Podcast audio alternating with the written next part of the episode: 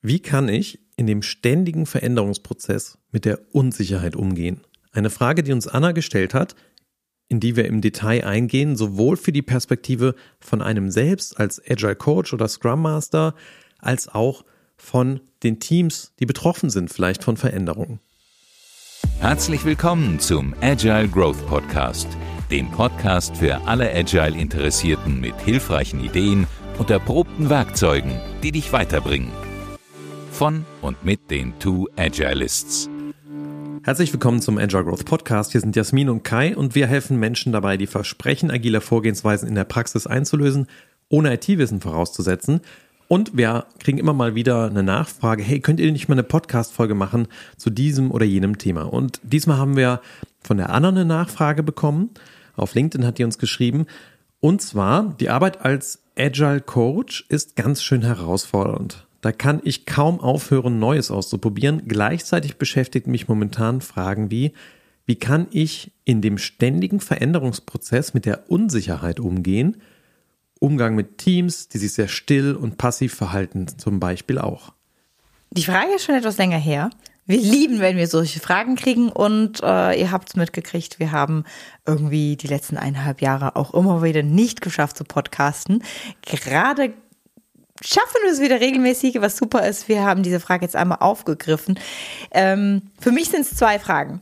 Also der Umgang mit Unsicherheit. Das erste, was wir uns dann überlegt haben, hm, ist es die Unsicherheit, die das Team hat? Oder in dem das Team und die Produktentwicklung ist? Oder ist es die Unsicherheit, die wir als Coaches ja auch immer wieder haben? Ich würde jetzt erstmal auf die zweitere eingehen, weil die auch Aufschluss und Antwort auf die erstere Unsicherheit, glaube ich, bietet. Ich glaube, grundsätzlich ist es ganz wichtig zu verstehen, dass wir Menschen, so wie wir, Anführungsschlusszeichen, programmiert sind, Unsicherheit einfach nicht mögen. Aber die Welt, so wie sie draußen ist, sehr, sehr viel Unsicherheiten birgt. Also unser neurologisches System kann nicht unterscheiden zwischen einer Unsicherheit, die einfach so ist, weil die Welt so ist, zum Beispiel ähm, wir wissen gerade nicht weiter und deswegen ist es irgendwie unsicher, oder ein Säbelzahntiger, der uns gerade auffrisst, oder eine Unsicherheit im Sinn von, das Wetter ändert sich, ich habe nur eine Hütte oder einen Beschlag und ich weiß nicht, ob jetzt gerade ein Sturm kommt und ich vielleicht erfrieren werde da kann unser System gar nicht so richtig unterscheiden und deswegen mögen wir eigentlich Sicherheit lieber. Und dann gibt's da immer noch so zwei Komponenten von Menschen. Es gibt die Menschen, die sind eher Low Arousal und es gibt die Menschen, die sind eher High Arousal. Das heißt, es gibt Menschen, die brauchen immer weniger an Input, an Impulsen, an Unsicherheit, an Bewegung im Leben, damit sie gut performen können. So ich eher. genau, so Kai eher.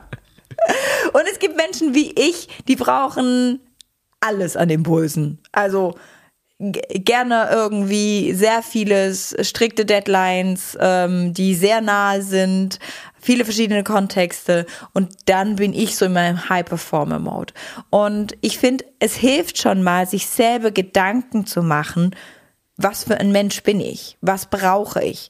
Weil wenn ich das weiß, dann kann ich auch das System oder die, die Welt, in dem ich bin, entsprechend ähm, ausrichten. Und auch das nochmal mit einem Team zu besprechen. Also wenn ein Team halt sehr passiv ist und sehr zurückhaltend, dann könnte es sein, dass die eher in diese Low Arousal-Ecke reingehen. Und dann kann ich halt mit Happy, Clappy und kommt und macht und redet alle Retrospektiven nicht so viel machen. Weil das werden die nicht tun. Das brauchen die nicht. Auf der anderen Seite, Veränderung lebt ja von Verstörung. Also Disruption ist vielleicht ein bisschen das wirtschaftlich angepasstere Wort. Ich nenne es auch ganz gerne mal Verstörung, weil neuer Systemzustand, wo soll der denn sonst herkommen, wenn ich nicht das System mal konstruktiv verstöre? Und egal ob Low Arousal oder High Arousal, wenn nichts anders wird, dann kann ja auch nichts Neues entstehen. Und das ist eben auch ein Teil der Veränderung, die dann eintritt, dass wir einfach neue Impulse haben und Dinge, die anders sind, die erstmal fremdartig wirken. Und das ist ja auch immer so die Kunst von uns Agile Coaches, dass wir die richtige Schnittmenge finden aus dem, was neu und andersartig ist und trotzdem dem, was noch dem System genug Kontaktfläche bietet. Also wo sind wir noch so weit an dem System, dass das nicht rausfeuert? Ne? Also du kannst ja kulturell auch komplett daneben liegen. Ich weiß noch, ich habe meine erste Retro gemacht in einem Bankenumfeld, uraltes äh, Schweizer Unternehmen und nach der ersten Retrospektive kam so jemand zu mir und meinte, ja, also das mit diesen Klebezetteln, also ob das hier so hingehört, das wüsste jetzt nicht so genau. Und wo ich dann gedacht habe, so, okay, also wenn das an den Haftnotizzetteln hier schon anfängt, das wird ja lustig. Und da hast du einfach gemerkt, dass mein Feingespür für die Kultur in diesem Unternehmen noch nicht so weit war, dass ich, ich bin da nicht rausgeflogen, also die Kontaktfläche war, glaube ich, noch okay, aber es war auf jeden Fall andersartig genug, dass es erstmal verstört hat. Und die Frage ist dann, wie integrierst du das dann auch wieder? Genau, und das finde ich eine super wichtige Frage, weil das, was wir uns bewusst werden dürfen, ist, diese Verstörung tut weh. Diese Verstörung tut nicht nur emotional weh, die Verstörung tut auch körperlich weh. Also unser Körper speichert das als Schmerz ab. Und damit dürfen wir umgehen, das dürfen wir auch wieder integrieren und da dürfen wir Integrationshelfer spielen. Sowohl bei uns selber wie auch bei den Teams. Und da ist die Antwort für mich das gleiche.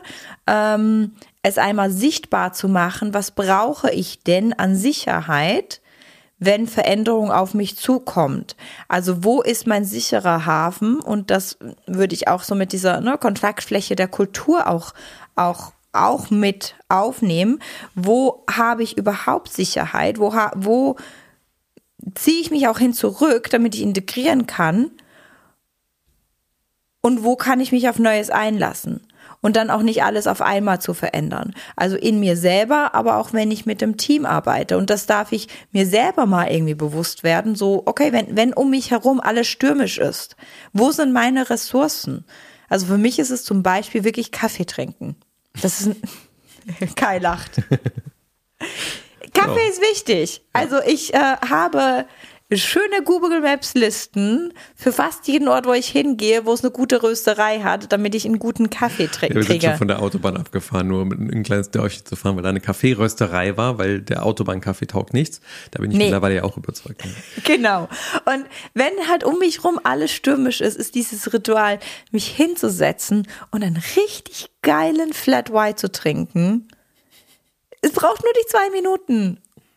Und ich habe meinen sicheren Hafen, ich habe meinen Anker. Und das hat auch jedes Team, das hat auch jeder Mensch. Also Kaffee trinken ist eine Sache, ähm, spazieren gehen in der Natur ist eine andere. Ich glaube, das gibt ganz vielen Menschen etwas. Da ist manchmal noch so herauszufinden, bin ich eher der, der Berg, der was auch immer Mensch. Also ich, ich muss einfach rausgehen, ich muss spazieren, ich muss mich bewegen. Das ist ein weiterer Anker. Und das kann man in sich selber rausfinden, aber das darf man vielleicht auch mit dem Team herausfinden. Genau, bei mir ist das ganz viel Musik wenn ich mich erden möchte, dann nehme ich mir richtig gute Kopfhörer und ähm, nehme mir einfach meine Lieblingssongs. Und da kann ich auch mal locker Stunde, anderthalb oder mal ein gutes Live-Konzert gucken oder so. Das ist so mein Kraftort oder einer meiner Kraftorte. Und damit so hast du eine Verankerung für dich selber erstmal, wenn es stürmisch wird. Also die Frage, wo, wo kriegst du deine Ressourcen wieder aufgefüllt? Und wo wir gerade schon bei diesem Naturding waren, wenn du jetzt ein Team da durchbegleitest, wo es auch gerade stürmisch ist, wo die Orientierung fehlt, wo unklar ist, wo bin ich in Zukunft, in welchem Team bin ich in Zukunft, bin ich überhaupt noch in diesem Unternehmen. All diese Sachen, die bei Veränderungen passieren, sind wir natürlich als Coaches total drauf trainiert, empathisches Zuhören und Achtsamkeit, also achtsames Gewahrsein den Gegenüber. Sprich, spazieren gehen, anständig zuhören und bei dem anderen sein und mitfühlen und vielleicht auch Geschichten aus dem eigenen Leben teilen, wo es schwierig war, wo du selber nicht genau wusstest, wo es lang geht. Denn das hilft uns beim Verarbeiten. Und das darfst du auch für dich selber einfordern. Also wenn du gerade in der Situation bist, wo es stürmisch ist, wo viel Veränderung ist, fordere das gerne ein. Ähm, ich mache das manchmal bei Kai ganz explizit, dass ich sage, hey, hör mal, ich brauche gerade dein Ohr. Du kannst jetzt bitte die Klappe halten. Ich brauche dich einfach wirklich nur zum Zuhören. Du darfst dieses aktive Zuhören auch einfordern, wer auch immer deine Go-To-Person da ist. Ich hatte auch schon Unternehmen, wo ich so einen Sparringspartner hatte, ein anderer Scrum Master, wo ich mit unterwegs war, ähm, wo wir uns das gegenseitig gegeben haben, einfach weil das ganz wichtig ist. Also ich hatte diese Woche ein paar Coaching-Sessions, wo irgendjemand irgendwann mal gesagt hat, jetzt, wo ich drüber rede, fällt mir das und das und das auf und folgende Möglichkeiten. Und manchmal braucht es gar nicht das Hardcore-Coaching und die Coaching-Tools und die Fragen und, die, und so weiter dahinter. Manchmal braucht es einfach nur, einer redet, der andere hört zu und wir erschließen uns unsere Welt dadurch. Und eine Sache ist mir noch ganz wichtig, wenn wir über Ressourcen geredet haben. Wenn du diese Ressourcen benutzt, geht es nicht darum, deinen Kaffee zu trinken, um das ungute Gefühl der Veränderung wegzudrücken. Das wäre schlimm. Also das ist nicht Integration, sondern das bedeutet, hey, um mich herum ist gerade alles stürmisch, es ist viel Veränderung und ich brauche eine Ressource, einen Rückzugsort, um kraftvoll wieder in diese Veränderung zu gehen. Und das ist ein völlig anderer Impuls, das zu tun. Also wir sind extrem gut als Menschen, Veränderungen wegzudrücken, weil sie uns halt Angst macht, weil sie schmerzhaft ist, weil dahinter Möglichkeiten lauern, die wir vielleicht gar nicht wollen. Also und das Hardcore-Beispiel daran ist vielleicht, du hast gerade einen Streit oder du bist in deiner Beziehung an einem Punkt, wo du merkst, da fühlt sich gerade nicht mehr gut an. Hm. Und da kann man ja durchaus in unterschiedlichen Zuständen sein. Ich habe letztens in einem Seminar zwei verschiedene Projektleiter gehabt, die beide von einer Veränderung betroffen waren und wo unklar war, wie, wie geht das jetzt irgendwie weiter. Und einer davon war total innerlich angespannt und der andere war irgendwie total gelöst. Und das war schon spannend, weil ich mit beiden mal so gesprochen habe, wie sie denn jetzt damit so umgehen, dass sie jetzt gerade nicht genau wissen und so. Und der, der so entspannt war, meint einfach, ja, ich habe mich damit auseinandergesetzt, ähm, auch ähm, durch einen Coaching-Prozess und habe für mich bin hingekommen, das zu akzeptieren und eher mit einer Neugierde hier zu sein, was dann als nächstes kommt. Und, ähm, und der andere suchte noch Halt in dem Alten. Und das ist ja so die Frage, was trägt dich, wenn das Alte nicht mehr trägt, aber das Neue noch nicht da ist? Da dem Neuen Platz einzuräumen, ist oft ganz wichtig und genau dafür brauchen wir diese Ressourcen. Und deswegen habe ich gesagt, nur nicht im Sinn von wegdrücken, sondern im Sinn von Ressourcen haben, damit ich offen sein kann für das Neue. Und da gibt es wahrscheinlich auch ganz viele verschiedene äh, Veränderungstypen. Also wir haben ja mal über diese Kübel-Ross-Kurve gesprochen und da ist ja Denial ein Teil davon. Das ist übrigens auch etwas, was wir mit vielen Teams machen, wenn wir merken, hey, da ist gerade Veränderung, dass wir mal gucken, wo steht denn jeder Einzelne auf dieser Kübel-Ross-Kurve im Hinblick auf die Veränderung? Bist du noch in Denial? Bist du schon in rationaler Akzeptanz? Bist du in emotionaler Akzeptanz? Und für mich und das ist jetzt gar nicht so theoretisch fundiert, aber für mich habe ich rausgefunden, ich reagiere auf jede Veränderung ziemlich ähnlich. Ich bin ganz, ganz, ganz lange in Widerstand. Also wirklich lange. Kai lacht. Ich weiß, es ist anstrengend. Ja, das ist schön, wenn man mit seinem Partner podcastet. Aber sobald ich nicht mehr in Widerstand bin, ist das Ding auch gelutscht.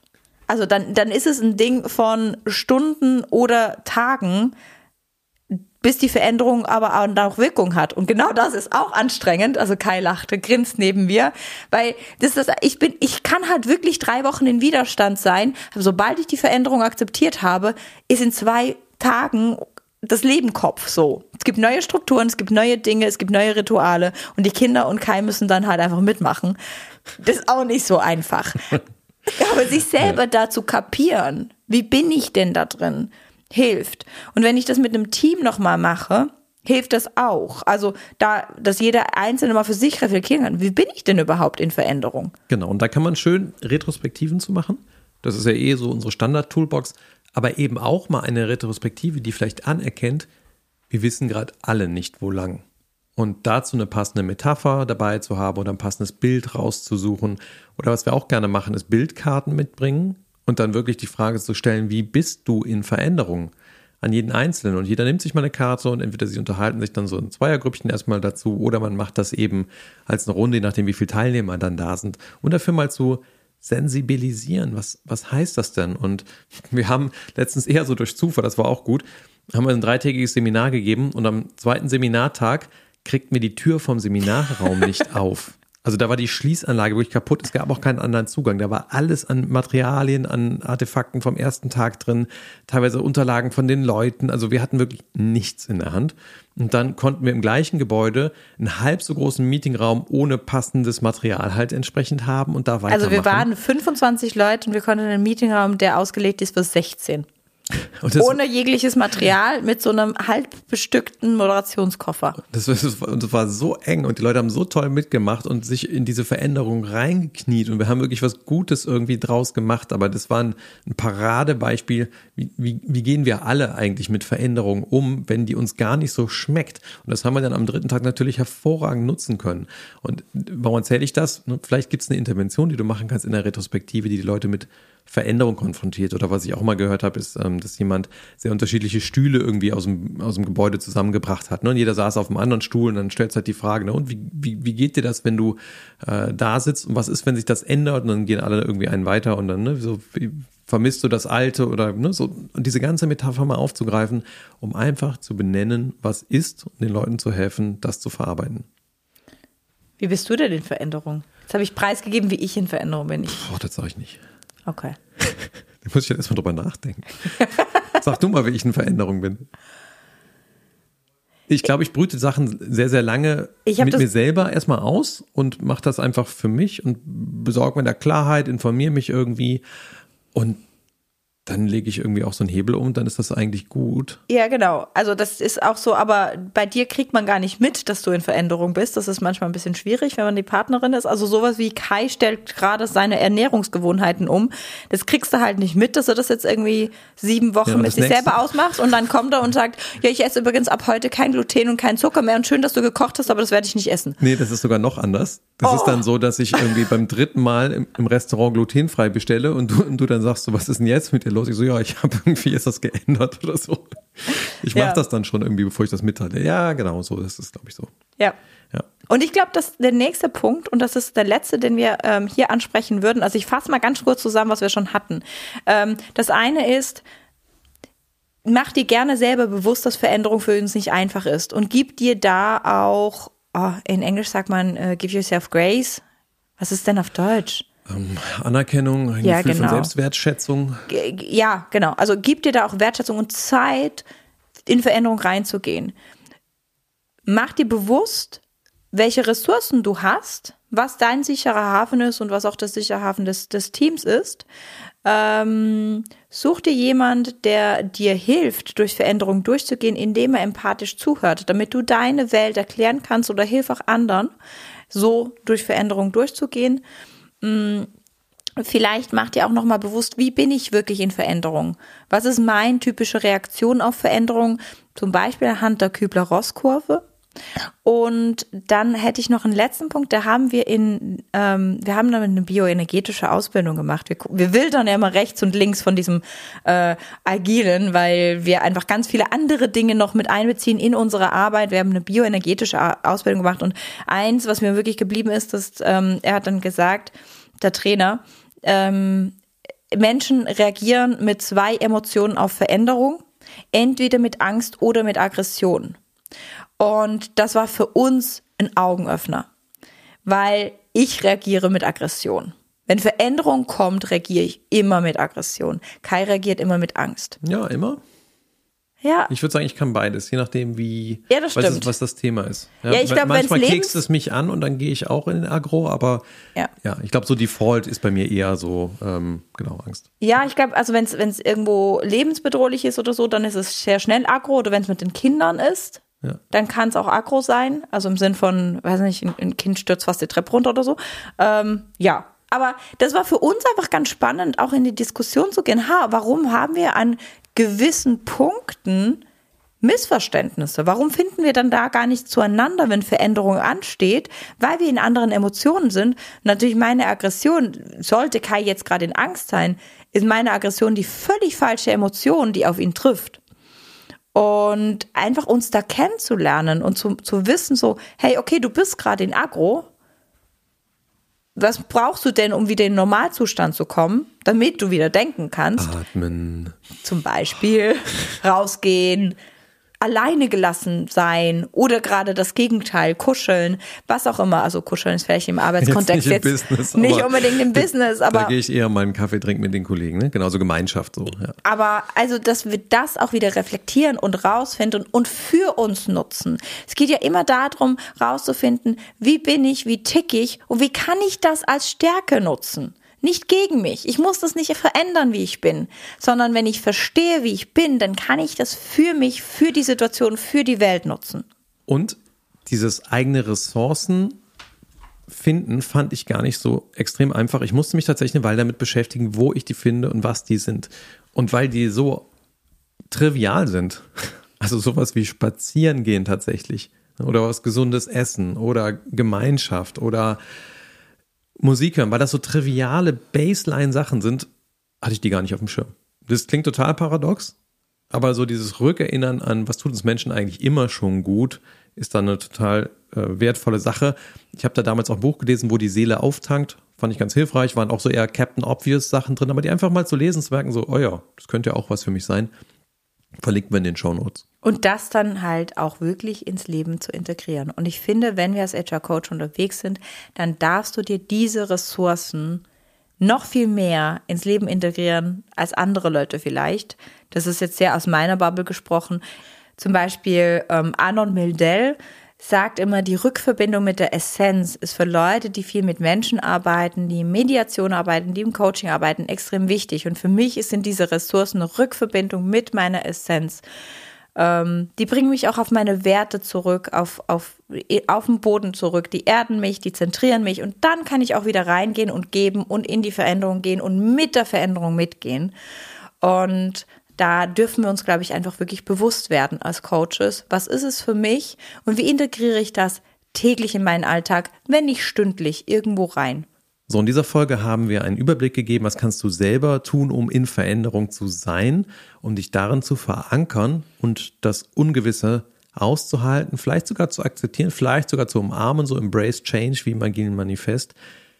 Und wir haben darüber gesprochen, wie kannst du Menschen unterstützen, in der Unklarheit der Veränderung. Anna, vielen Dank für den Impuls, darüber mhm. mal eine Folge zu machen. Wenn du auch einen Impuls hast, schreib uns gerne auf LinkedIn am liebsten oder Twitter. Wir lieben es, Podcast-Folgen zu machen, die auch ähm, von euch getriggert sind und uns da Gedanken drüber zu machen. Und falls diese Folge hilfreich für irgendjemand war, und du denkst, dass irgendein anderer Kollege von dieser Folge profitieren könnte, vielleicht ein Kollege oder eine Kollegin, der auch gerade in Veränderung ist, dann schick sie gerne der Kollegin zu. Da freuen wir uns auch immer mega drüber. Und dann freuen wir uns auf dich beim nächsten Mal im Agile Growth Podcast. Ciao, ciao.